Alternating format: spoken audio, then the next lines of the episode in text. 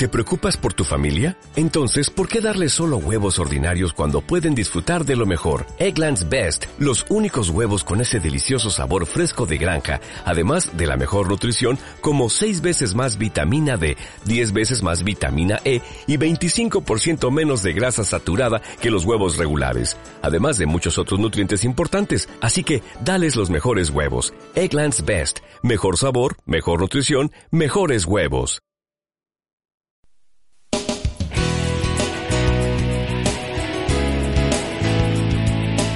Levántate, resplandece, porque ha venido tu luz y la gloria de Jehová ha nacido sobre ti.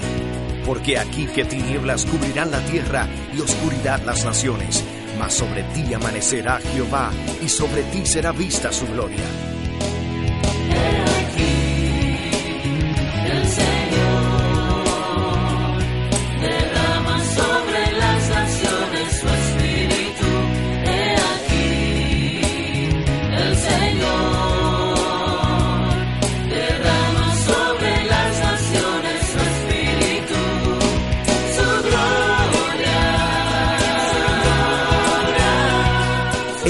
Amanecer de la Esperanza presenta su programa Voz de Restauración con el pastor Juan Radamés Fernández.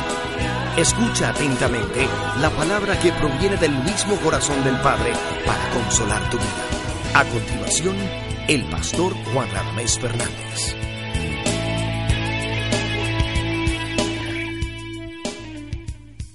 Romanos en el capítulo 13 Hermanos, estamos presentando a ustedes una serie de estudios acerca de la autoridad de Dios en el señorío de Jesucristo. Romanos capítulo 13. Vamos a leer el versículo 1. Sométase toda persona a las autoridades superiores, porque no hay autoridad sino de parte de Dios. Y las que hay por Dios han sido establecidas. De modo que quien se opone a la autoridad, a lo establecido por Dios resiste. Y los que resisten acarrean condenación para sí mismos. Que Dios bendiga su palabra. Elección. Eso es lo primero. En la autoridad Dios elige, hermanos. Muy importante. Yo no estoy hablando ahora de la salvación. En la salvación también Dios elige. Solo dice la palabra. Pero estoy hablando ahora de la autoridad, del gobierno de Dios. ¿Quiénes deben estar en autoridad? Pues aquellos a quienes Dios ha elegido para estar en autoridad. Ya hemos dicho que la iglesia o el pueblo de Dios, para incluir a Israel en el pasado, pueblo de Dios, ahora la iglesia de Dios, no se rige por una democracia. Ustedes saben que democracia es el gobierno más conocido y el más aceptado por los hombres. La democracia es el gobierno humano que mejor funciona, según la historia lo ha probado. No es perfecto, tiene un montón de errores, porque el único gobierno perfecto es el de Dios. Pero no estamos hablando de política para poder analizar cuál es el mejor, sino estamos hablando del gobierno de Dios. Si en política la democracia es lo que la gente más prefiere, eso es en política. Y Dios respeta eso. Pero ahora estamos entrando al gobierno de Dios. Cuando se trata de la iglesia, la iglesia, aunque está en el mundo, no es del mundo. La iglesia es de Dios. La Biblia dice la iglesia de Dios que está en Corinto, la iglesia de Dios que está en Roma, la iglesia de Dios que está en Galacia, la iglesia de Dios que está en New York City. Es la iglesia de Dios. La palabra iglesia, les he dicho a ustedes, viene de dos raíces griegas. Viene de la palabra griega eclesia. Ek es fuera. Eclesia viene de un verbo que es caleo, que significa llamar. Llamar a los que están afuera para que entren. Dios eligió a los suyos y los llamó para que entren y formaran su iglesia. Nosotros somos los llamados a venir al reino de Dios. Hemos sido llamados. Ahora, de los llamados al reino de Dios, Dios ha elegido hermanos para que presidan y Dios tiene un gobierno en su iglesia. A los que Él ha querido los ha puesto en elección para autoridad, para estar en autoridad bajo autoridad. Después voy a explicar eso. Elección, Dios elige. No ha habido un hombre de Dios, y lean la Biblia, que haya venido a autoridad por su propia iniciativa o porque conquistó el reino. En las otras naciones, el rey llegaba a ser rey por herencia. ¿Verdad que sí? Porque lo heredó. O porque era un tremendo conquistador y peleó y por la fuerza, a veces con artimañas políticas, se llegaba al poder. Pero en el gobierno de Dios no se llega ni por talentos, ni por aptitudes, ni por simpatía, ni por carisma. Al gobierno de Dios se llega a ser líder o se llega a ser autoridad por elección de Dios. Cuando la iglesia no reconoce ese principio, la iglesia cae en caos y en anarquía. Y si yo me detuviera y comenzara a analizar, tristemente, nosotros no hemos dado el grado. Estoy hablando de la iglesia de Cristo en general, incluyéndonos nosotros como parte de ese cuerpo. La iglesia no le ha creído a Dios. La iglesia no le ha confiado a Dios la elección de sus líderes. Y la mayoría de las veces la iglesia, por votos y democracia y constituciones y pólizas, han elegido un sistema de gobierno, imitación humana, y así eligen los hombres, echando suerte como Pedro. Pero ese no es el método de Dios. El método de Dios siempre ha sido por elección. Desde el principio, Dios ha elegido a quienes Él quiere que dirijan a su pueblo. Quiere decir que el gobierno de Dios no es una democracia, de acuerdo a la raíz, demos y después gracia. Demos es pueblo y gracia es gobierno, el gobierno del pueblo. Esa es la política. En el gobierno de Dios es teocracia. Voy a usar la palabra griega feos y gracia. Feos es Dios y gracia gobierno. En la iglesia es el gobierno de Dios, no el gobierno del pueblo. Hay gente, a mí me gusta esta iglesia porque hay democracia. Por eso es que no te debe gustar. Porque en el gobierno de Dios no es democracia. Y digo demos, aunque no se pone en español porque así es en, el original. Democracia. En el gobierno de Dios no es democracia. Es feoscracia el gobierno de Dios. Cuando Dios no está en su gobierno a través de los siervos elegidos por Él, la iglesia entonces cae en un humanismo, en una política, en un manipuleo. Y es por eso que ustedes ven tantas divisiones en el cristianismo. Oigan bien, hermanos. Oigan bien esto, porque si ustedes reciben en su espíritu con toda humildad estas instrucciones, les voy a decir una cosa, tendremos otra iglesia. Y de aquí saldrán, hermanos, con principios a enseñar a otros. No porque yo estoy enseñando, sino porque esta es la autoridad, esta es la enseñanza de Dios. En Occidente no hay respeto a la autoridad. Por eso hay tanta anarquía en Occidente. Y en otros lugares hay sujeción a la autoridad, pero hay abuso de autoridad que hace que la gente no respete la autoridad. Pero ninguna de las dos cosas nos corresponde a nosotros, porque tenemos instrucción de Dios. Y Dios ha establecido respeto a la autoridad. Y si comenzamos nosotros, y estos principios vamos a llevarlo al hogar y a muchas cosas, estamos hablando del gobierno de Dios, cómo Dios quiere que las cosas funcionen.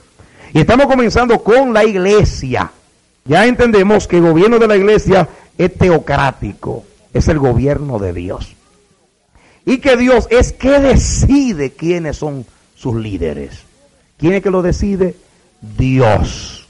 Por elección. No me quiero meter en problemas, pero quiero decir una cosa que es verdad. Hay gente que dice que Dios no tiene gente bonita. y que Dios no hace excepción de personas. Eso es verdad, porque lo dice la palabra. Dios no hace excepción de personas. Pero no hace excepción de personas en cuanto al juicio, porque Dios paga a cada uno de acuerdo a sus obras. Quiere decir que aunque sea hijo de él, si lo hizo malo, el juicio es juicio para Dios. Pero en cuanto a la gracia, no podemos negar que Dios da la gracia y la misericordia a quien Él quiere hacerlo. Porque no me digan ustedes que sobre la tierra después de Jesús ha habido un hombre más privilegiado que Moisés. Saben, yo llegué un día cuando era jovencito que leía la Biblia y yo veía tanta gracia de Dios con Moisés que yo llegué a pensar que Dios trajo un hombre de otro planeta y lo puso como Moisés, porque lo trataba con tanta gracia. Bueno, lo dice la Biblia, nunca, y estaba profetizando, se ha levantado un profeta en Israel como Moisés, a quien Jehová hablara cara a cara. No me digan que la gracia de Dios como Moisés fue igual que la de otro líder, profeta, después de Cristo. Claro, está fuera de Cristo. Nadie, nadie, nadie. ¿Hubo o no hubo una gracia especial como Moisés? No hubo, hermano. Ahora, eso hay que dejarlo a Dios. Dios es el dueño de la gracia y se la da a quien Él quiere. Y en la elección hay gracia y hay honra. El humanismo nos quiere meter a nosotros la idea de que Dios galardona y Dios da la gracia por los méritos nuestros. Y eso no es de Dios. Cuando la gracia de Dios está con una persona, está con una persona. ¿Y por qué Dios derramó su gracia? Pregúntenle a Él, no me pregunten a mí. Pero yo lo que veo es que Dios tiene gracia especial sobre alguno de sus hijos. Y nuestra actitud debe ser de sujeción a Dios y de aceptación y de agradecimiento a Dios. Porque hay entre nosotros hermanos que han sido honrados con una gracia especial de Dios. No con celo. Porque estamos en el gobierno del amor donde nos interesa más el beneficio de los demás que el de nosotros mismos. Por consiguiente, nos alegramos de todo lo que Dios haga, aunque no lo entendamos, aunque no sea particularmente con nosotros. Tenemos que comenzar a respetar la soberanía de Dios en su gobierno. Dios no depende de los caprichos humanos. Dios no es manipulado. Dios no brega con méritos, porque ninguno de nosotros tenemos méritos. La Biblia dice, la gracia de Dios se manifestó. Y Él la manifiesta a quien Él quiera, como Él quiera. Así que nadie tiene derecho a exigirle a Dios, ni a determinarle a Dios lo que es justo. Porque lo que es justo lo determina el que inventó la justicia. Y antes de la justicia, y que es la esencia de la justicia, Dios. Y nadie, lo que determina si una cosa es justa o no es justa, es Dios. Porque la justicia no es una cosa ni un concepto. La justicia es un atributo del carácter de Dios. Y el que determina lo que es justo es Dios. Y la gracia es parte de la justicia de Dios. Aunque no lo entendamos. Porque en nuestra vida estamos acostumbrados que los hombres reciben las cosas por sus esfuerzos, por sus méritos, por sus aptitudes naturales. Pero en caso de Dios no es así. Dios tiene misericordia de aquel que Él quiere tener misericordia. Amén, hermanos. Y Dios lo enseña de muchas maneras en la escritura. En la parábola de los trabajadores, que llegó uno a las nueve de la mañana, otro a las doce, otro a las tres, y los que llegaron a la hora undécima le dio el mismo premio. Y entonces todo el mundo protestó porque los que llegaron a las cinco de la tarde trabajaron una hora y recibieron el mismo salario. Y protestaron todos. Eso no es justo, le dice. Oigan, este, al Señor lo están acusando de injusto. No es justo que nosotros desde las 6 de la mañana estamos en el sol del día trabajando. Y este llegó a las 5 una hora y le diste lo mismo.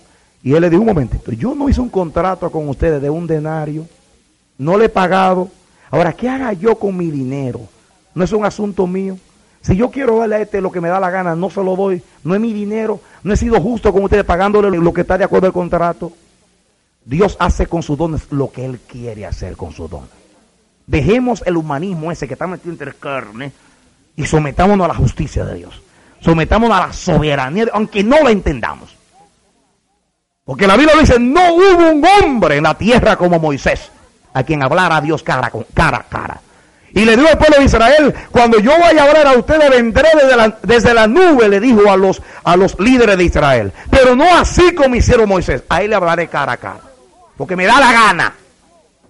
Pablo dice, porque quiso Dios. según el puro afecto de su voluntad. Porque Él quiso hacerlo. Amén, hermano. ¿Lo aceptan en el espíritu? ¿O hay una resistencia? Esto no es como el refrán, el que tiene más saliva come más hojadas. Aquí no. Aquí no es de que corre más ni que tiene más talento. Es de aquel a quien Dios quiera tener misericordia. Y no me pregunten por qué. Porque si lo analizamos con la lógica humana, no es justo. Pero si es Dios el que lo hace justo, aunque yo no lo entienda. No es justo en la carne, pero justo en el espíritu. Porque lo determina Dios. Y le voy a decir algo más, la elección. Vamos a comenzar a analizar a Moisés como líder, que lo tenemos como un prototipo de autoridad divina, Moisés, siervo de Dios. Toda la vida le llaman Moisés, siervo de Dios. Y yo veo que hay una intención divina cuando habla de Moisés. Dice que él fue fiel como siervo. Donde quiera que se menciona a Moisés, dice Moisés, siervo de Jehová. Hasta un Nuevo Testamento dice Moisés, siervo de Jehová. Porque así termina el Antiguo Testamento, hablando de Moisés como siervo de Jehová. Analicen conmigo la escritura. Yo he notado una cosa, que Dios a sus líderes los hace. Inclusive la mayoría de ellos Dios los eligió al nacer o antes de nacer. Para que quede en la mente que fue el que los fabricó. Que no lo tomó por aptitudes de liderazgo ni cualidades. Los tomó porque él quiso tomarlos. Dios toma, elige al líder y él lo capacita y le da las aptitudes. No lo elige porque tiene aptitudes. Él lo elige y luego le da las aptitudes. ¿Cómo fue elegido Moisés? No hay que buscarlo en la Biblia. Llegó el momento de la liberación de Israel. Dios tenía que elegir a un líder, a un caudillo. Y de todos los niños hebreos, lo estaban matando. ¿Por qué lo estaban matando? Porque el diablo, que conoce un poco los métodos de Dios, dijo, está llegando el tiempo de la liberación. Dios anunció que este pueblo iba a estar tanto tiempo y que iba para afuera. Ahora vamos a matar a todos los niños que nacen para matar el líder. Y comenzó a matar los niños antes de nacer para matar al elegido de Jehová que venía por ahí en formación. Y ustedes saben que ponían los niños en la canasta, el último recurso de las madres y los mandaban río abajo. A veces algún egipcio o egipcia lo cogía y no moría el niño. Y ustedes saben cómo Dios preservó a Moisés, dice la escritura. Dios lo preservó. Y Dios preparó el plan con la madre. Le dio instrucción qué hacer por espíritu. Y a María, su hermana. Y prepararon el plan para poner a Moisés. Y eso no es una casualidad, hermano. En aquella canasta iba el ángel de Jehová caminando por las aguas. Y vio a la hija de Faraón allá. Y ahí va mi elegido de Jehová. Yo me conmuevo la gracia de Dios, hermano. Había muchos niños en Israel. Podía elegir Dios a cualquiera, pero eligió a ese. Sobre la, la, gracia de Dios cayó sobre ese. Ese es el gracioso de Dios. Y entonces lo llevó a donde estaba la reina. Y dice que la reina lo vio, niño hermoso. Dios le puso gracia al niño en los ojos de la reina. ¡Ay, qué lindo niño! ¡Ay, qué lindo! ¿Quién hizo eso? La gracia de Dios. La reina lo vio un niño hermoso, hermoso, lindo, lleno de gracia. El Espíritu le sacó la decisión, me quedo con él. ¿Eh? Y ahí viene, le dice, yo tengo una mujer para que te lo crea. Plan de Dios. Para que la mamá le enseñe los principios de Juan antes que llegue a la corte pagana. Ya Dios lo tenía todo preparadito. A cierta edad la reina le dice, dame muchacho. Lo cogió y le enseñó todo para que fuese el heredero del trono. Pero Jehová tenía otro plan con el muchacho. Y dice Esteban, narrando, que él entendió, y ahí se lo reveló Dios, que a través de él Jehová iba a traer liberación a su pueblo. Él lo entendió porque ya Dios le estaba diciendo, eres el libertador, eres el libertador, eres el libertador. Y entonces a Moisés le aconteció algo que nos acontece a muchos de nosotros cuando sabemos que Dios nos eligió. vamos a apresurar este asunto. Yo creo que ha llegado el tiempo ya.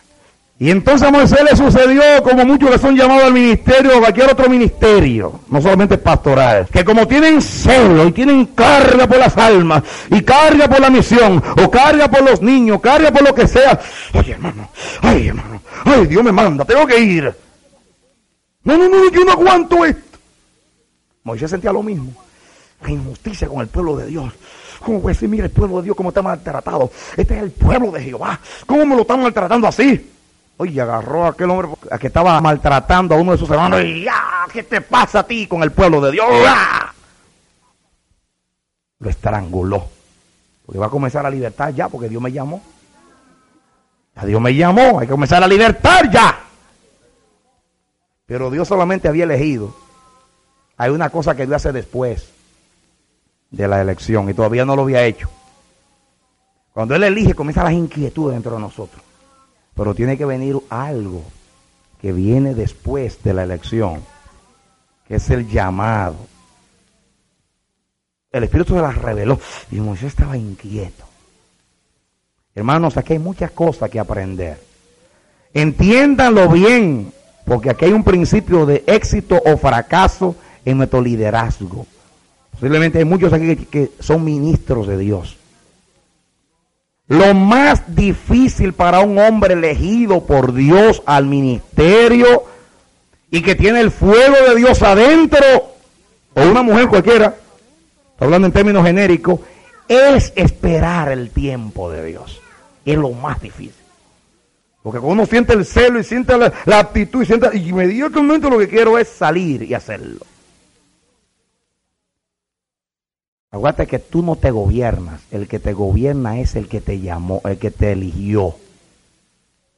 Y Moisés se adelantó y estranguló a aquel hombre. Y al otro día había dos hermanos que estaban peleando. ¿Qué ustedes peleando? No son hermanos. Por eso es que los egipcios lo tienen así a ustedes. Ustedes no están unidos. Y ahí viene el hombre y le dice, ¿qué te apuesta a ti como señor o jefe de nosotros? ¿Crees que no va a ser como le hiciste al egipcio? Y Moisés, nervioso, asustado, tuvo que correr al desierto. Pero que el desierto estaba preparado ya por Dios. Porque ya Dios sabía lo que iba a hacer Moisés. Hermanos, Dios es soberano. Dios es soberano. Cuando Dios tiene un plan, no se lo altera a nadie. ¿Oyeron, hermanos? No se lo altera a nadie. Dios lo va a hacer tarde o temprano. Dios se valió del error de Moisés para mandarlo a la escuela, que no era en Egipto, sino en el desierto. Entonces, Dios con Moisés hizo algo. Con Moisés Dios, antes de llamarlo directamente, lo capacitó. Estas dos cosas se pueden alterar, la capacidad con el llamado. En el caso de Moisés, vino la elección y después la capacitación, luego el llamado a una misión específica. ¿Entiende? Moisés vino y Dios se lo mandó al desierto. ¿Cuántos años se lo mandó al desierto? 40 años lo mandó al desierto. Porque él iba a pastorear a Israel 40 años. ¿Dónde lo iba a pastorear? ¿Dónde realizó Moisés su ministerio? En el desierto.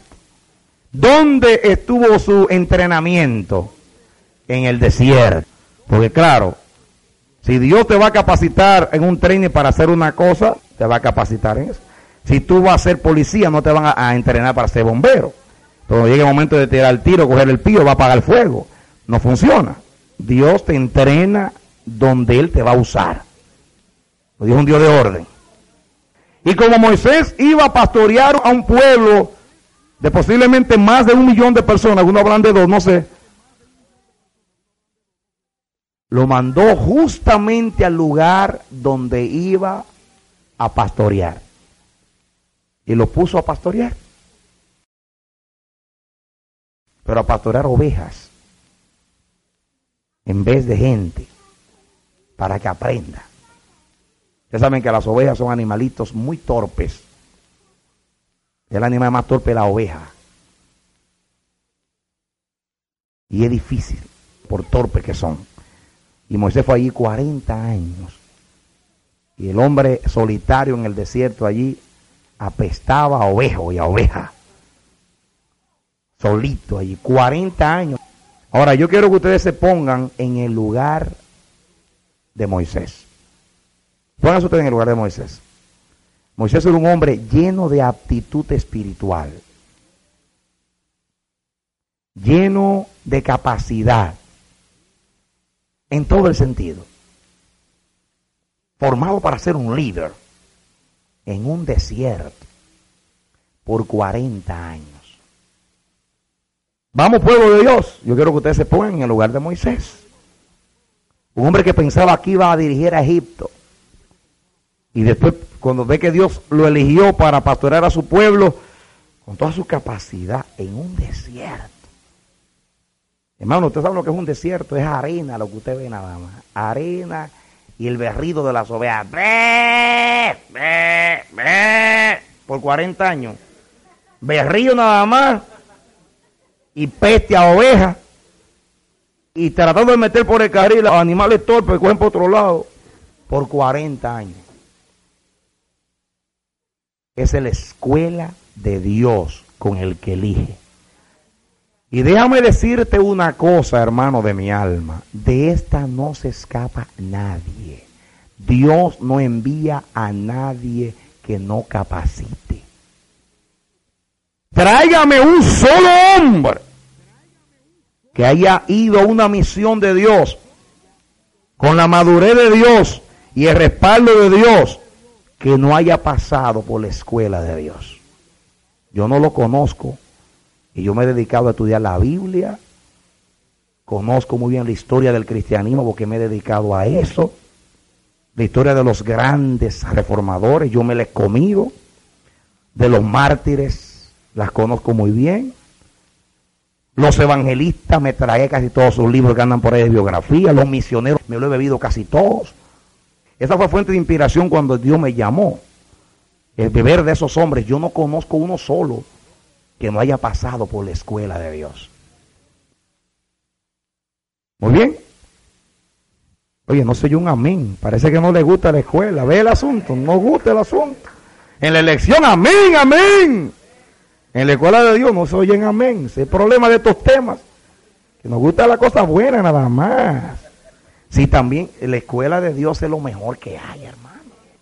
La escuela de Dios es gracia de Dios.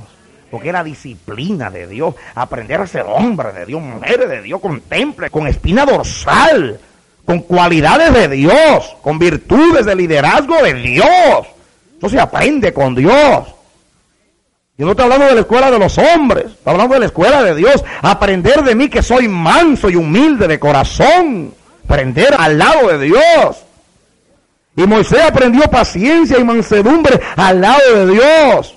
En esos 40 años no fueron las ovejas que pastorearon a Moisés, fue Dios que pastoreó a Moisés 40 años. Allí le enseñó paciencia, le enseñó humildad, le enseñó mansedumbre, le enseñó sujeción.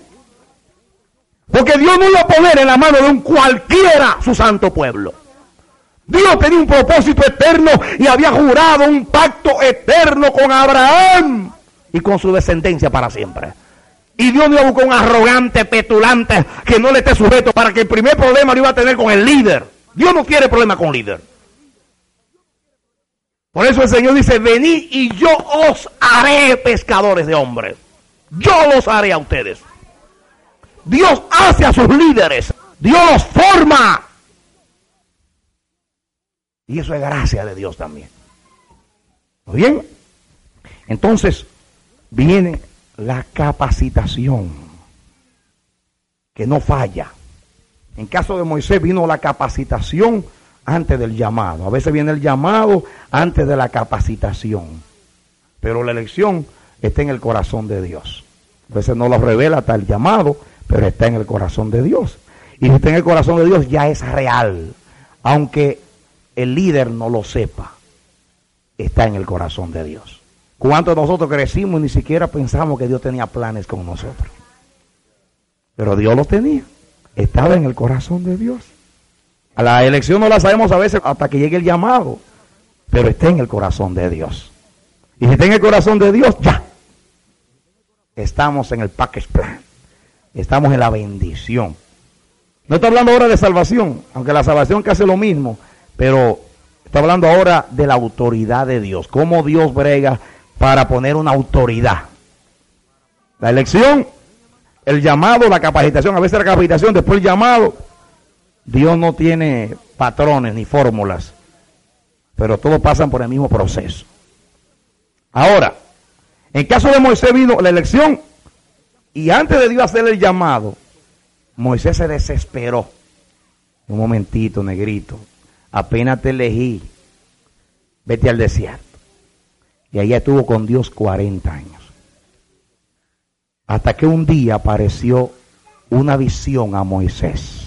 Y él estaba pastorando las ovejas. Y de momento allá en el monte de Oreb vio una zarza, que es una hierba tosca del desierto.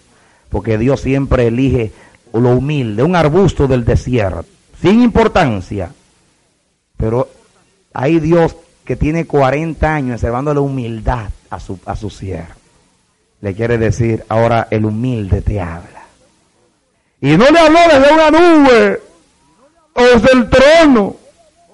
Al siervo le habló en una zarza que ardía. Y Moisés corrió y dijo, déjame ver esta gran visión. Y cuando se acerca y ve aquello lleno de fuego iluminado, va Moisés y las llama así. Y del centro oye una voz, la voz de Jehová, hermosa. Los profetas la describen como el ruido de muchas aguas. Lindo. A veces me he ido yo al mar a oír las aguas. ¿Cuál es la cosa de la Biblia? Aplíquenla. Yo me he ido al mar a mirar el ruido de muchas aguas. Si es la voz de Dios, algo delicado, hermoso, bonito. Y de adentro salió la voz. Moisés. Moisés. Del mismo centro. Llamado para el elegido que ya fue capacitado. Quita tus zapatos, que aunque estás en la arena del desierto, yo he pisado la arena. Así que donde yo estoy todo es santo quita tus zapatos de tus pies, porque el lugar donde tú estás ahora se convierte en tierra santa. Y Moisés cayó ahí, se quitó las sandalias y oyó la voz de Dios. Y entonces viene la instrucción del llamado. Ya Dios habla específicamente de la misión. A veces con el llamado vienen las estipulaciones de la misión. Le dice Moisés, he oído el clamor de mi pueblo que está en Egipto. He visto su aflicción y me he acordado del pacto que hice con nuestros padres, Abraham, Isaac y Jacob, y he descendido para libertar a mi pueblo. Yo te he elegido a ti para que tú vayas en mi nombre y le diga al faraón, deja ir a mi pueblo. Y entonces Dios se dio cuenta que la capacitación había funcionado. Porque ese Moisés, lleno de iniciativa, con un porte majestuoso de líder, confiado en sí mismo, le dice, yo ir donde el faraón pero ¿quién soy yo? Oye, cómo está hablando el hombre que quería despedazar a medio mundo ahora. ¿Quién soy yo? Para que vaya donde el faraón y le diga que deje ir a Israel. ¿Quién soy yo? Entonces Dios le dice, Dios contento, que funcionó el asunto de los 40 años. Está mi siervo pulidito y preparadito. Y entonces le dice, ok, ve, que yo te voy a mostrar quién soy yo. Yo soy el que soy. No importa que tú no eres nada. Lo importante es que yo soy. Y vive Israel que yo soy te ha enviado a ti.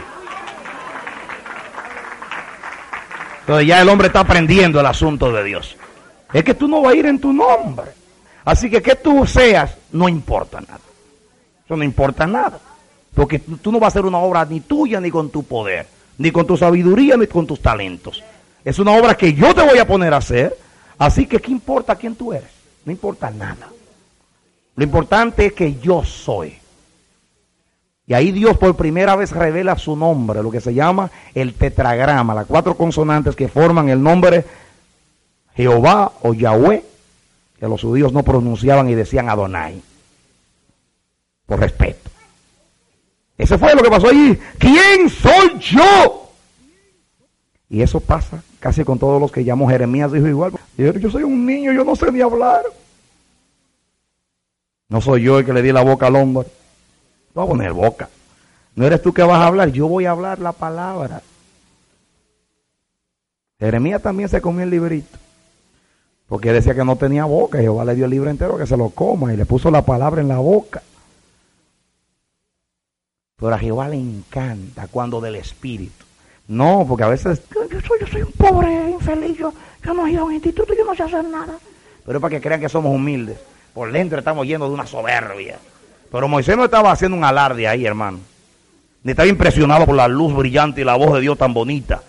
Que yo vaya donde el faraón y le diga que deje ir a más de un millón de personas que constituyen la economía de Egipto. Los egipcios están echándose frescos de vacaciones y este pueblo trabaja por ellos. Y yo le voy a decir que qué lindo que, que deje ir al pueblo. ¿Quién soy yo? Tremendo. Y cuando allá me pregunten a mí quién te envió, ¿qué digo? Dile que yo soy, te ha enviado. Qué cosa rara. Yo soy, te ha enviado. Y Moisés primeramente duda de él, de su capacidad. Y Dios lo fortalece diciéndole, yo soy el que te envío. Después Moisés duda de otra cosa. ¿Con qué autoridad voy yo allá? ¿Cómo es eso? ¿Qué tú tienes en la mano? Una vara. Una vara del desierto. No esos bastones que usan los millonarios ahora, que lo barnizan bonito. No, una vara del desierto tosca, ruda. Y Dios le dice, ¿qué tú tienes en la mano? Este tronco de vara. Pues tíralo al suelo. Lo tira.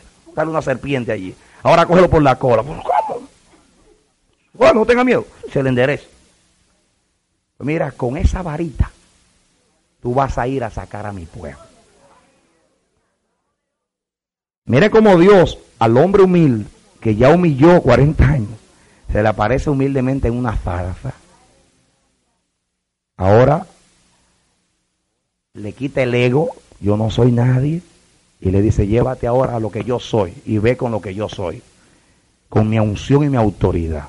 Ahora ve con la vara que es la que yo he apartado. Con una vara del desierto, Dios va a humillar al imperio más grande de la tierra.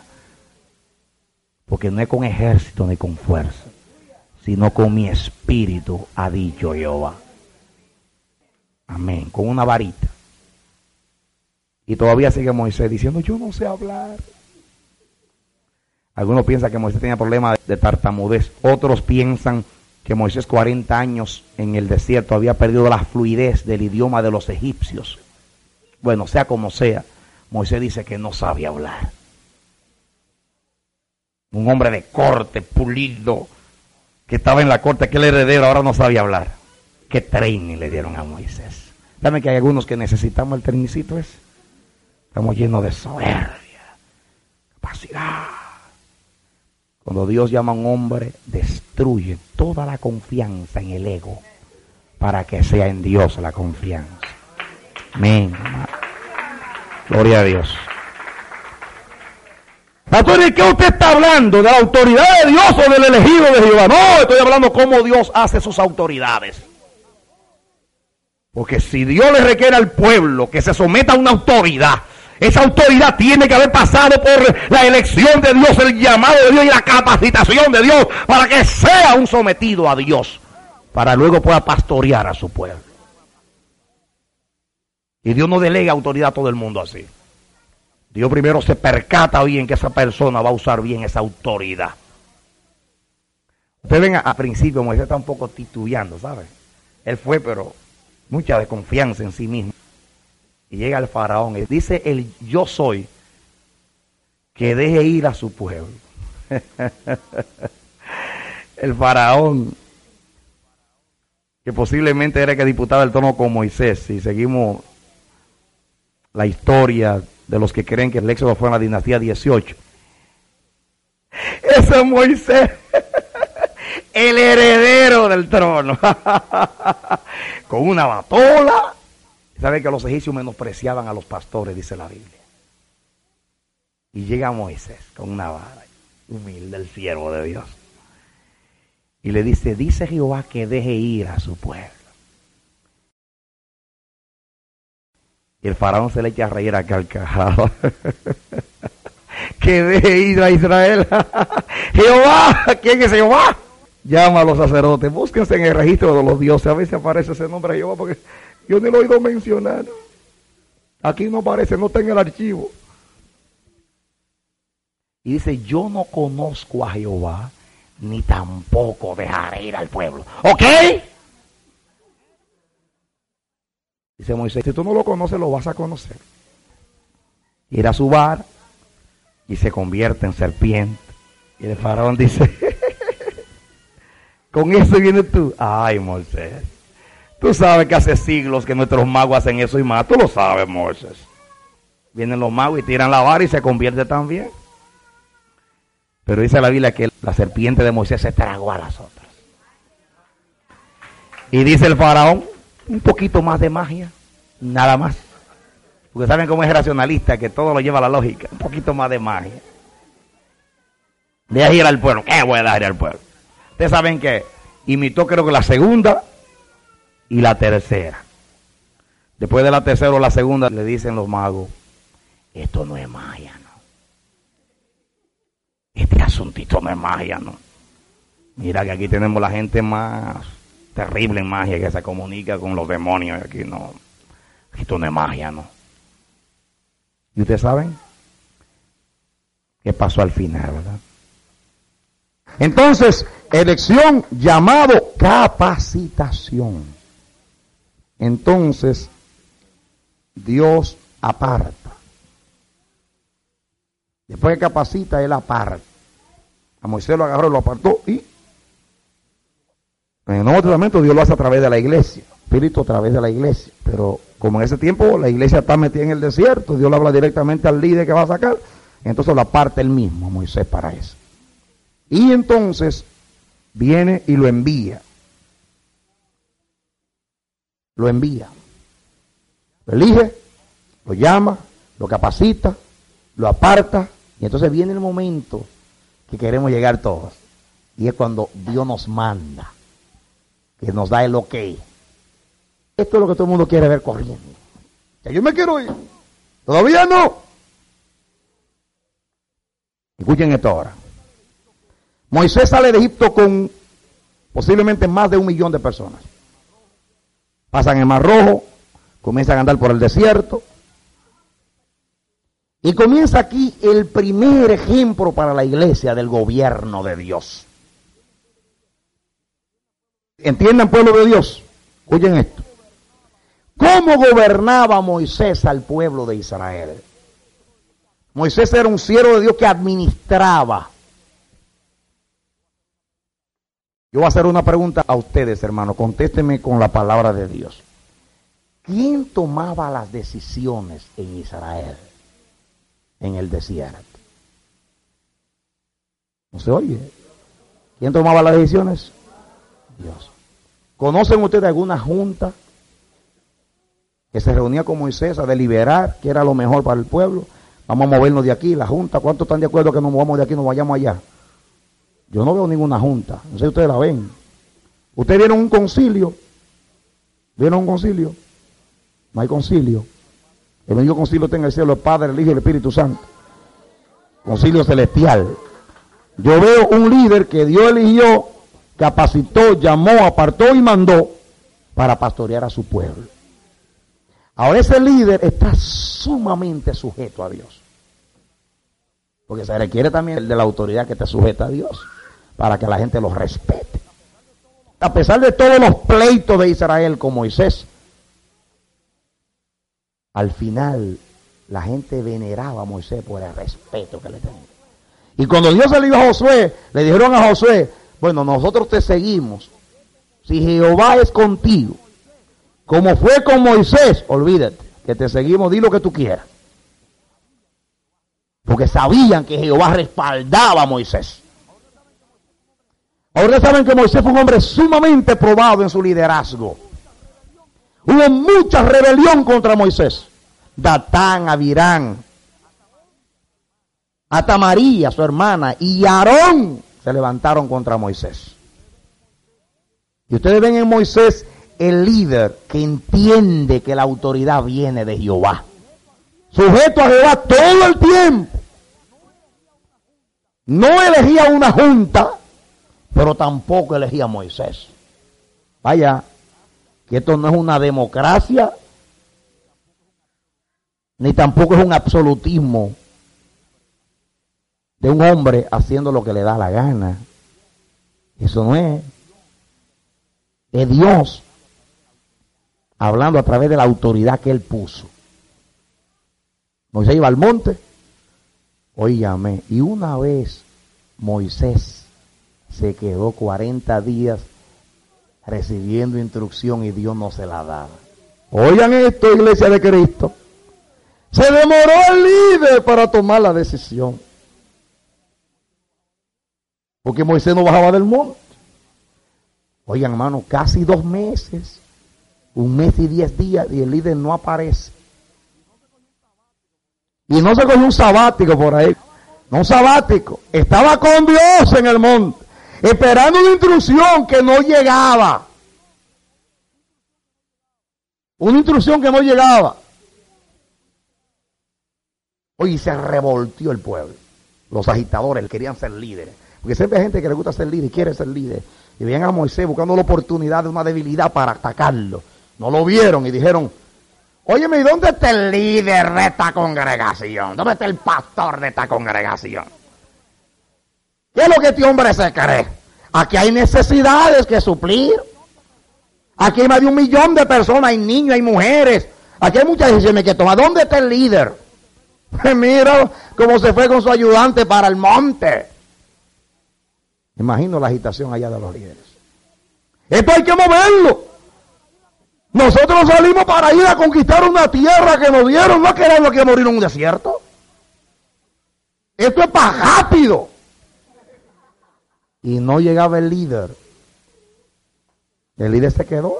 Ustedes se ríen, yo solo estoy dramatizando así porque eso es lo que sucede en las iglesias en todas partes.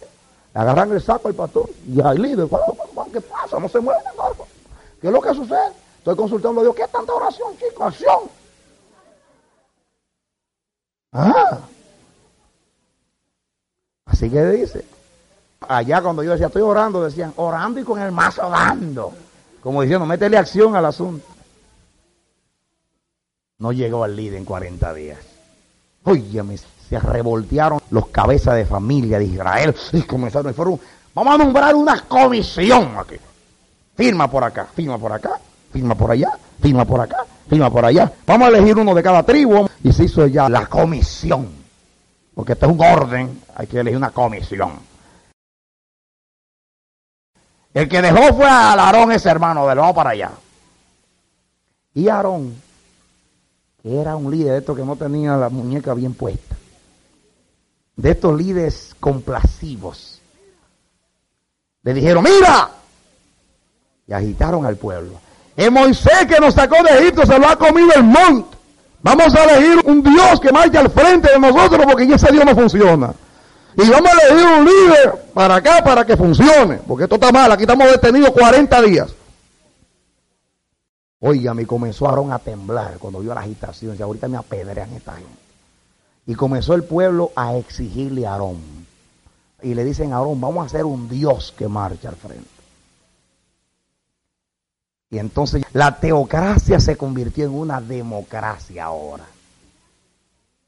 Y quisieron cambiar el gobierno de Dios a una democracia. Porque todo el pueblo estaba pidiendo un Dios.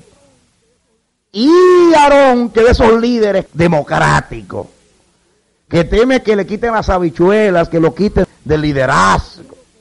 y que le gusta tener al pueblo contento para que me vean a mí, y por el mismo temor a represalia del pueblo, dice, oh, como claro que sí, lo que ustedes son los que mandan aquí, consigan ahora todas las sortijas de las mujeres y el oro que ustedes, y tráenlo acá, vamos a fundir el asunto aquí.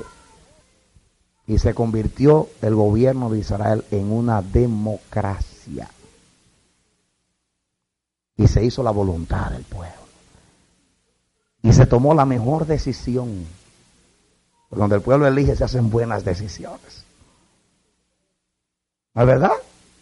Pero cuando muchos piensan, muchos consejeros, hay sabiduría, todo el pueblo pensó y tomaron la mejor decisión. Hacer un becerro de oro para sustituir al Dios que lo sacó de Egipto. Oye, qué decisión más sabia a cambiar el líder del Dios para poner sus propios líderes por elección. ¿O no fue así que sucedió? Yo solo estoy dramatizando para que entiendan con relación ahora a lo que pasa. El manipuleo y los líderes que inmediatamente el pueblo comienza, mire pastor, eso es lo que hay que hacer, que mire que si no lo hace, mire. Ay, sí, hermano, está bien. No, porque la iglesia, la junta lo que quiere eso, hermano. Hay que hacer lo que dice la junta. ¿Cuántos siervos de Dios son marionetas de las iglesias? porque no saben cuál es el gobierno de Dios y no están dispuestos a pagar el precio de esto, hermano. Y Aarón era uno de ellos, que quitó la teocracia para implantar la democracia. ¿Y cuál fue la decisión? ¿Qué decisión? Cambiar al Dios que hizo el cielo y la tierra por un becerro. Y ustedes saben qué pasó después. Cuando Moisés estaba allí, Moisés no veía lo que pasaba, pero Dios le dice, mira, desciende, que ese pueblo que tú sacaste de Egipto se te ha prostituido. ¿Qué? Esa gente tan terrible. Baja rápido, porque esto está terrible. Hicieron una fiesta alrededor del becerro. Ustedes han visto en la película Los Diez Mandamientos, aquello no era nada, hermano. Una fiesta de esas paganas, eso era una cosa, la orgía, la lascivia, práctica del sexo de toda clase, eso era una bestialidad lo que hacían esa gente allí. Porque el espíritu satánico ya quitaron a Dios para poner a los demonios, porque dice la palabra que lo que lo sacrifican los paganos es a los demonios. Allí estaba el diablo en control de toda la congregación de Jehová. Pero había un pueblo que no había adorado rodillas, que no decían nada, pero estaban fieles a Jehová, temiendo a Jehová su Dios y esperando que descendiera Moisés, su líder, el que puso Dios, es el nuestro. No porque nos gusta Moisés, sino porque a él se eligió Jehová. Y vamos a seguir al que eligió Jehová. Moisés, lleno de la santidad de Dios, baja del monte. Y baja con los diez mandamientos en la mano, escrito con el dedo de Dios, el pacto de Dios con ese pueblo, ingrato, rebelde. Y la santa dignidad de Dios cayó sobre su siervo y allí sobre la peña, ra, destruyó el pacto. Con el celo de Dios, Dios, quien sea Jehová, pase este lado aquí. Y aquí no puede haber democracia y teocracia a la misma vez. Aquí manda Jehová. Esta congregación es de Jehová o es de otra cosa. Pero el que quiere ser dirigido por Dios pasa a este lado. Y pasó la congregación de Jehová. Que son los que se dejan gobernar por Dios y pasaron al lado del líder de Dios. La ira de Dios descendió y se tragó aquella multitud. Dolor para Dios, dolor para Moisés. Pero Dios no transige en su gobierno. O gobierna Él o no gobierna. Amén. Amén, hermano. Esto es otro contexto de aquellos sermones que ustedes escuchaban antes. Yo no estoy aquí para, ah, para que ustedes me tengan respeto a mí. No, no, no, no. Hagan lo que el Espíritu le diga. Yo estoy hablando de lo que dice Jehová. Este es el gobierno de Dios. No estoy predicando esto, aquí no hay problema en esta congregación. Absolutamente. Aquí estamos marchando a las mil maravillas. Así que no estoy predicando este sermón porque hay problema en la iglesia, porque no lo hay. Delante de Jehová no hay problema en la iglesia. Estos sermones se predican cuando hay rebelión en la iglesia. Aquí no hay ninguna. Yo le digo a usted que me pasan años y no tengo problema pastoral, así que yo no estoy hablando por problema. Aquí no hay problema, por lo menos ahora no hay problema. No es que no va a haber, porque ahora no hay problema. Así que esto no estoy predicando por nada que está pasando, porque no está pasando. Dios se lo está diciendo porque ustedes sepan qué clase de gobierno estamos siguiendo, para que ustedes sepan en qué barco se montaron. ¿Entienden? Claramente. ¿Por qué aquí somos lentos para tomar decisiones y cautelosos? Porque como estamos siguiendo este sistema de gobierno, es más lento que los otros. Porque para hacer una junta se necesita unas cuantas horas nada más para deliberar. Pero para contestarle a Dios cuando Él quiere contestar. Ahora una cosa le digo, cuando Jehová prueba que somos sujetos a Él, las bendiciones y la honra vienen todas juntas. Y después el trabajo nuestro va a ser el de los discípulos, llamar a los de los otros barcos que nos vengan a ayudar a sacar los peces del mar y administrar a tantas cosas que Dios nos va a dar en honra. Entiéndelo, hermano de mi alma. Y esta enseñanza no es solamente para congregación completa, no individualmente, a los que tienen ministerio. Tú tienes que tomar una decisión, o la democracia o la teocracia. O sigue el método de Dios o el propio tucho. Y siguen el orden de Dios, elección, llamado, capacitación, apartamiento y envío. No hay quien se escape. Dios puede alterar este y cambiarlo por este aquí, aquí, pero al final usted tiene que dar esos pasitos. Ahí nadie se escapa. Eso viene. Amén, hermanos. Muy bien. Ahora, en Israel sucedió algo muy interesante.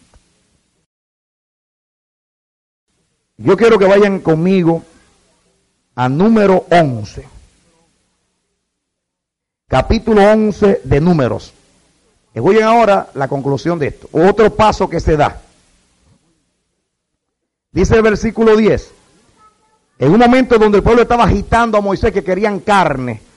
Y Moisés se turbó con tanta gente clamando a él. Dice el versículo 10. Y oyó Moisés al pueblo que lloraba por sus familias. Cada uno a la puerta de la tienda.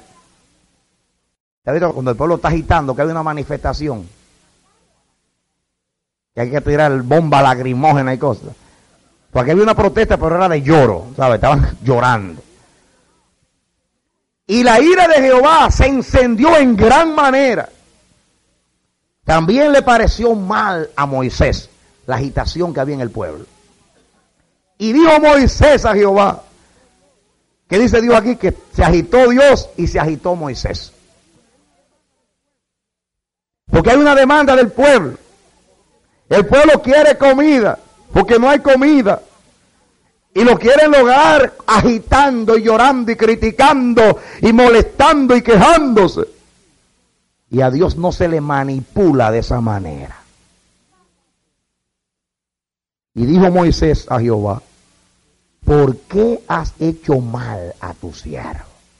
Ahí viene la queja del líder, porque no puede ya con el pueblo. Ya él no puede con la carga solo. Son mucha gente de dura service, son agitadores, son terribles y el pobre Moisés se agota. Oyen ahora el líder. ¿Por qué has hecho mal a tu siervo? ¿Y por qué no he hallado gracia en tus ojos? ¿Qué has puesto la carga de todo este pueblo sobre mí. Y se queja Moisés. Oh, ¿qué te he hecho yo a ti, papá? ¿Por qué me haces eso a mí? Todo este pueblo, yo solo. Y Moisés le pide ayuda a Dios, en otras palabras, ayúdame, yo no puedo solo con este pueblo. ¿Quién pide ayuda? El líder pide ayuda ahora.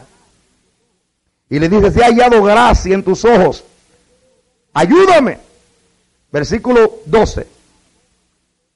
Concedí yo a todo este pueblo. En otra palabra, lo parí yo. Parí yo a toda esta multitud para que yo tenga que oír los alaridos, los lloros, que me estén jalando la bata constantemente y agitando y molestando y, y todo el mundo clama a mí como si yo fuera Dios. Lo engendré yo para que me digas, llévalo en tu seno. Soy como una madre para esta gente. Como lleva la que cría al que mama a la tierra de la cual juraste a sus padres. ¿De dónde conseguiré, yo carne para dar a todo este pueblo? Pues están pidiendo carne o están cansados de maná ya. Decían del maná, oye, esto es maná, maná, maná y maná y maná y maná. Todos los días, maná, maná y maná, y maná y maná. Estaba cansado el pueblo de maná. Y querían carne. Dios le cambió la dieta. Porque querían la democracia. Otra vez el pueblo quiere democracia. Voy a hacer un paréntesis ahí para hablar de la otra democracia. Estamos cansados de esta dieta ya.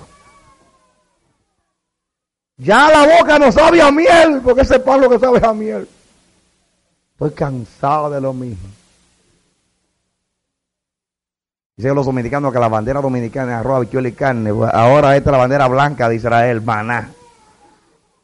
Están cansados. Entonces el pueblo agita y quiere democracia. Mira la protesta con los carteles. Que cambie la dieta, que cambie la dieta, que cambie la dieta, que cambie la dieta. Estamos hartos ya de maná. Dice Dios que le va a cambiar la dieta. Vamos, Moisés, a la democracia. Y dice Dios, y le dice Dios a Moisés, mira, voy a mandar carne hasta que le salga por los ojos. Y viene Dios y hace volar aquellas gallináceas. Son de la misma familia de las gallinas. Y le gusta el pollo. ¿A quién no le gusta el pollo? Oye, llenó aquel desierto de esas aves. Y la gente andaba. Hasta los niños cogiendo. Y dice que comenzaron a comer como locos. Hay gente cansado de maná. Dice que apenas comenzaron a comer, comenzaron a tener diarrea, vómito, les comenzaron a salir enfermedades de las pieles y hubo una plaga en Israel. Bueno, quieren democracia. Y lo grande es que el pueblo no dijo cámbiame la dieta, sino danos carne. Quiere decir que específicamente, si le dicen a Dios, Señor, dame otra cosa, una oración. Pero específicamente, danos carne. Otra palabra, ellos están eligiendo por Dios. Y con agitación. Y Dios se agitó y Moisés también. Moisés pide ayuda y Dios manda carne para apoyar la democracia. ¿Y qué pasó? Enfermedades y plagas. Y cada vez que el pueblo quiere hacer una democracia, Dios le dice que déjalo. Y al final fracasaban. Como diciendo, las decisiones de la democracia van a fracasar todas. Pero cuando Dios llevó al pueblo ya a la frontera ya para entrarlo a Canaán, le dice, ahora díganme ustedes, en estos 40 años, ¿cuándo le faltó la comida a ustedes? ¿Cuándo se le envejeció el vestido? ¿Cuándo se le dañaron las sandalias de los pies? En un desierto caliente no había hoyo en las sandalias. Ahora díganme si no funciona el método mío mejor que el de ustedes. ¿No le ha ido mejor dejándose dirigir por mí o quién es la democracia?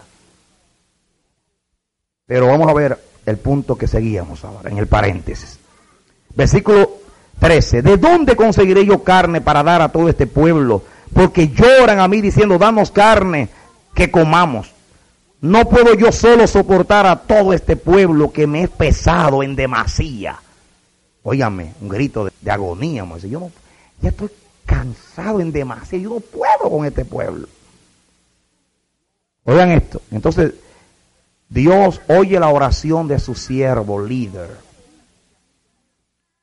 Y si así, dice aquí, y si así lo haces tú conmigo, yo te ruego que me des muerte si he hallado gracia en tus ojos y que yo no vea mi mal. Está bien, bien deprimido Moisés, ¿sabe? Dijo, mátame mejor, yo no quiero ver el mal que viene sobre mí, porque este pueblo me va a matar. Ahora viene la la respuesta de Dios para ayudar a su líder. Versículo 16. Entonces Jehová dijo a Moisés, reúneme setenta varones de los ancianos de Israel que tú sabes que son ancianos del pueblo, y esos principales, tráemelos a la puerta del tabernáculo de reunión y esperen allí contigo. Yo estoy seguro, seguro hasta poner mi cabeza sobre cualquier cosa para que me la corten. Que aunque fue Moisés que fue a buscar a estos hombres, el Espíritu del Señor iba con Moisés para señalar quiénes eran. Porque Jehová no iba a coger 70 personas cualesquiera para dirigir a su pueblo. Porque si el líder le está diciendo que no puede más y le va a dar 70 hombres que van a hacer más maldición, mejor no se lo da. Dios buscó, eligió entre toda la congregación 70 varones santos de Dios, hombres conforme al corazón de Dios, para que ayuden al líder a administrar al pueblo de Dios. El 17. Y yo descenderé y hablaré allí contigo y tomaré del espíritu que está en ti y pondré en ellos. Y llevarán contigo la carga de este pueblo y no la llevarás tú solo. Escuchen pueblo de Dios. Ahora el pueblo agita, crece y surge una necesidad. Y el Dios del cielo la suple para ministrar a un pueblo tan grande, Dios elige 70 varones, elegidos por Él, para que lleven la carga con Moisés. No dice que para una junta. Busquemos un solo versículo que Moisés los reunió a los 70 para tomar una decisión. Le voy a dar mil dólares verdes americanos. Si ustedes me consiguen un versículo que Moisés los reunió a los 70 para deliberar con voto, para tomar una decisión. No están ahí para hacer junta, están ahí para llevar la carga con el líder. Porque no es el líder que manda, es Dios. Porque Moisés no era el que mandaba en Israel, era Dios. Moisés seguía la dirección de Dios. ¿Ok? No estoy enseñando que es un líder que dirige, estoy hablando que es Dios el que dirige. El líder está sometido a Dios para pedir instrucción de Dios y seguir las directrices de Dios por la palabra. No es una democracia, pero tampoco es un absolutismo de un hombre es Dios el que dirige a su pueblo. Eso es lo que estoy enseñando. Entonces, los 70 hombres vinieron. ¿Qué dijo Dios? Ahora, lo más importante ahí es lo siguiente. Dice Dios, yo tomaré y sacaré de tu espíritu. Oigan esto, pueblo de Dios. Yo tomaré y te haré una sangría de espíritu. ¿Sabes lo que es una sangría? Cuando la medicina está bien, bien atrasada, cuando una persona tenía fiebre, los médicos pensaban que tenía mucha sangre y le sacaban sangre. Así mataron a George Washington, se cree en la historia. Tenía una fiebre, comenzaban a sacarle sangre hasta que lo mataron. Pues Dios así y cogió a Moisés y cogió del espíritu de Moisés. Y esto no está de más en la escritura. Oigan, pueblo de Dios, del mismo espíritu de Moisés del ungido de Jehová, elegido de Dios, autoridad, caudillo de Dios, cogió y se lo entró a los 70. Para que los 70 tuvieran el mismo espíritu que Moisés y no 70 espíritus, porque sería una confusión en Israel. Cuando le transmitió el espíritu, le, transmitió la unción de Moisés, la humildad de Moisés, el liderazgo de Moisés, la dignidad de Moisés, la virtud de Moisés. Para que Moisés no tenga allí un montón de agitadores haciendo la vida imposible, sino gente que marchen con él, ayudándolo, no gobernándolo, ayudándolo a llevar la carga.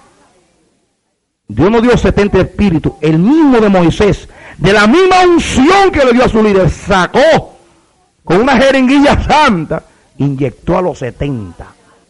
Para que no haya una división allí, 70 ideas, sino la idea de Dios que yo sepa, nunca ninguno de esos 70 hombres le dio problema a Moisés. ¿Por qué? Porque tenían el espíritu de Moisés. ¿Ven ustedes que Dios quiere que la iglesia marche en un solo espíritu? Los ancianos, quienes sea que dirijan la iglesia, que Dios ponga, es un solo espíritu. Un solo espíritu. Un pueblo dividido no permanece. Nunca Dios eligió dos líderes al mismo tiempo. Nunca. Porque todo el mundo sabe que dos cabezas no funcionan. Así como en el cielo también hay uno. Amén, hermano. Uno, uno. Y cuando le digo uno, estoy enseñando algo. Y es que, aunque sean diez que estén, es una sola idea. Y hay un líder siempre. Aunque haya 70, hay un líder. No son 70 cabezas, 70 gobernadores dando su opinión, no. Porque aquí no gobierna el líder, acuérdense que yo no estoy defendiendo la idea que gobierne el líder, gobierna Dios. Pero a través de un líder que dirige, sigue las directrices de Dios. Ese es el gobierno de Dios. Amén, hermanos. Vamos a pararnos aquí por hoy. Quizás te resiste a esto. Quizás aprendiste de otra manera. Pídele a Dios, Señor, ayúdame a entender estas cosas. Mucho daño se le ha hecho al cuerpo de Cristo. Hombres con buenas intenciones han introducido cambios en el gobierno de Dios. Posiblemente tratando de hacerlo mejor. Ahora no los criticamos. Dios quiere que la iglesia sea restaurada. Y una de las cosas que está restaurando y quiere restaurar es el gobierno de Él en la iglesia. Señor Padre nuestro, tu Espíritu da testimonio que estas cosas son ciertas. Están muy claras en la Escritura. Tristemente en tu pueblo hay mucha confusión, mucho tirijala, y eso ha traído propio a tu causa delante de los impíos, que nos ven divididos en grupos, cada uno levantando su bandera diciendo lo mío es lo mejor. Y el pueblo se ha confundido y la gente, muchas veces sinceros y llamados, no se atreven a ir a las iglesias porque no saben dónde ir, porque están confundidas con tanta propaganda religiosa. Jehová, Dios mío, líbranos de dividir más a tu pueblo. Líbranos de cometer el pecado diabólico de la división de tu pueblo.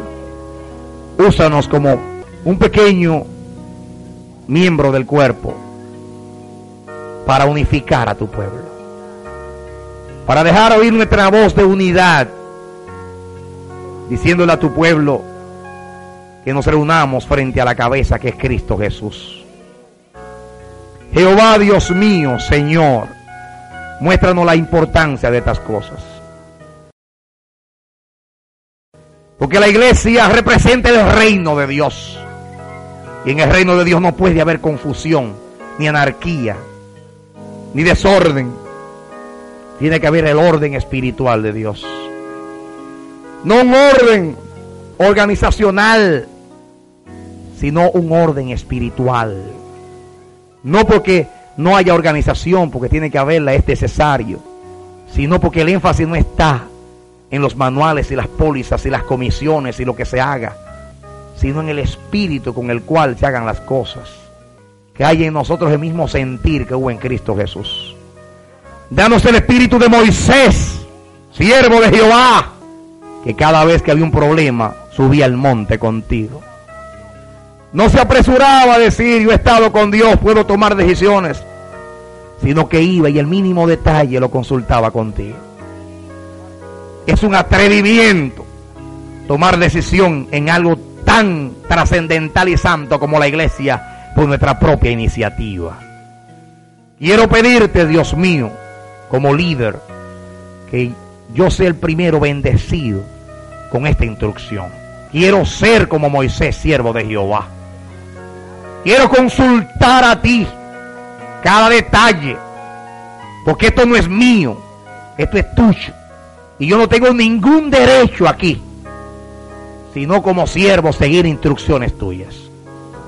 Para que la gente tema a la dirección del ministerio y vea que Jehová es el que dirige. Danos el buen espíritu, la humildad, la paciencia, la mansedumbre para con los que no entienden, hasta que entiendan. Porque hubo un tiempo que todo Israel se sometió a Moisés y ya hasta lo veneraban, no lo adoraban, pero decía verdaderamente, este hombre tiene la gracia de Dios. Porque todo lo que le hacía Jehová lo prosperaba. Porque tú eres Jehová, el que reina en Israel, el que reina en este pueblo. Quiero rogarte, Señor, también por mis hermanos, a quienes no se les ha revelado estas cosas todavía, y que de buena intención siguen lo que aprendieron, lo que recibieron de sus maestros, pero que la consecuencia es mucha división en la iglesia y muchos problemas y malas decisiones que acarrean consigo castigo y otras cosas.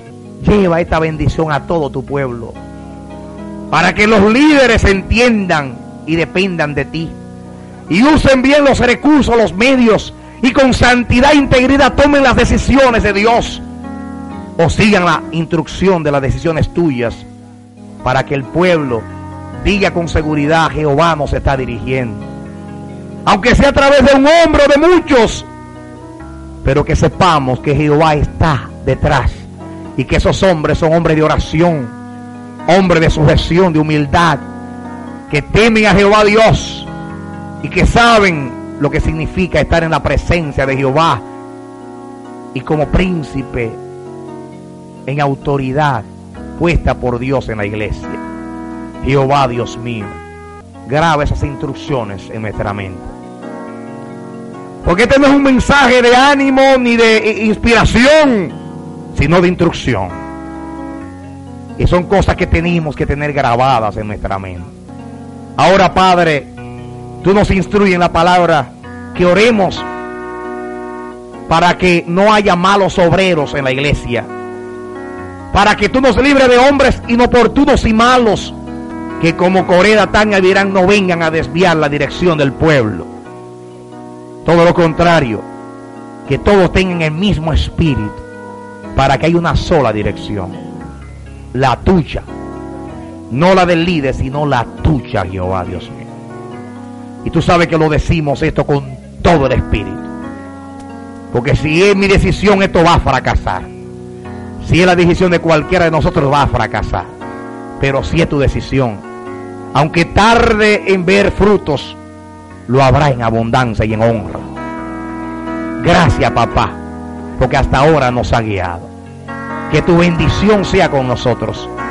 Y pon temor tuyo en nuestro corazón. Antes de ponerle la mano al arca. Cuando tú no nos has enviado. Líbranos de ser apresurados. Hay deseo nuestro de ver crecer tu obra. Hay deseo de ver tu obra adelantar. Hay necesidad de que vemos que hay que suplir. Pero que no seamos ligeros. Que esperemos en el momento de meter la mano cuando tú nos capacites y nos envíe. Y nos dé el ok para hacerlo. No sea que hagamos daño a la congregación de Jehová. Bendícenos Jehová, Dios mío. A los que son llamados al ministerio y que tú más tarde pondrás para llevar las cargas de la iglesia. Dale la paciencia para esperar, como Moisés, los años que sean de la capacitación, para cuando llegue el envío, vayan con la insignia distintiva de tu autoridad. Porque hay muchos que han ido sin ser apartados por ti y por la iglesia, y los demonios se lo han comido. Y ha habido vergüenza en tu iglesia, porque no hubo sujeción a ti y a tu dirección. Jehová, que el temor tuyo corra por toda la congregación, para que no haya ningún rebelde y contradictor entre nosotros. Y que cuando no entendamos una cosa, nos metamos contigo en súplica, en oración para que nos la revele. O vengamos aquello que tú has puesto. Y que con humildad recibamos una respuesta. Y que nos unamos todos en un mismo espíritu con los líderes. Para que haya un solo espíritu.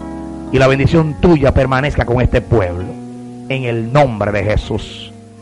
Aleluya. Esperamos que este mensaje haya sido de edificación para tu vida. Si deseas recibirlo en su forma original, puedes solicitarlo a El Amanecer de la Esperanza, P.O. Box 70, Bronx, Nueva York 10473. O visítanos a nuestra página web www.elamanecer.org. Dios te bendiga.